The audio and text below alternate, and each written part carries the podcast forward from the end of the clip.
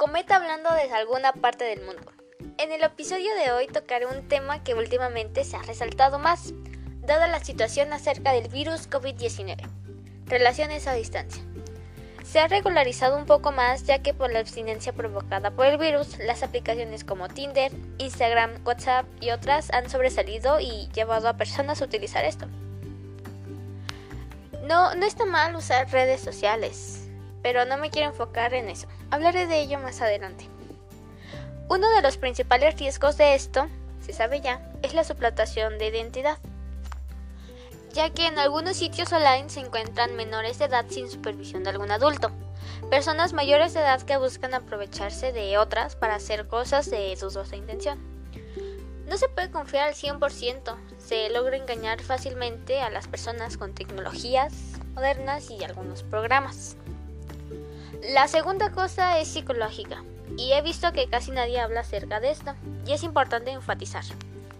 En las relaciones a distancia se puede llegar a sobrepensar mucho. Hablando hipotéticamente, vamos a imaginar que tú y tu pareja son de la misma ciudad. Sin embargo, no se ven seguido, porque viven a gran distancia. Puedes llegar a pensar cosas como ¿y si ha encontrado a alguien más? Quizás se aburrió de mí, Puede haber más personas si no soy la única. En algunos casos se puede llegar a desconfiar de tu pareja. Te puedes enojar y eso puede provocar una ruptura. Desconfiar no está mal, ya que como mencioné anteriormente, en las relaciones a distancia se puede llegar a no tener suficiente información sobre tu pareja. Pero ahora vayamos al punto positivo de esto. Quizás gracias a alguna red social puedas encontrar a tu amor de tu vida, tu alma gemela, formar una gran amistad o algo así. Les contaré.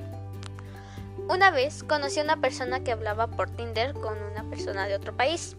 Se comunicaron por un largo tiempo y la otra persona, me refiero a la persona del país ajeno, decidió venir hasta donde estaba el sujeto faltante de la relación. Se quedaron juntos en uno de los dos países. Así que no está mal las relaciones a distancia, simplemente necesitas cuidarte mucho. Solo piénsalo y háblalo. El episodio de hoy es bastante corto, lo sé. Nos vemos el siguiente viernes para un nuevo podcast. No olvides seguirme en Instagram como cometa-habla. Se despide su nueva compañía. Lindo día mis pequeñas cometitas.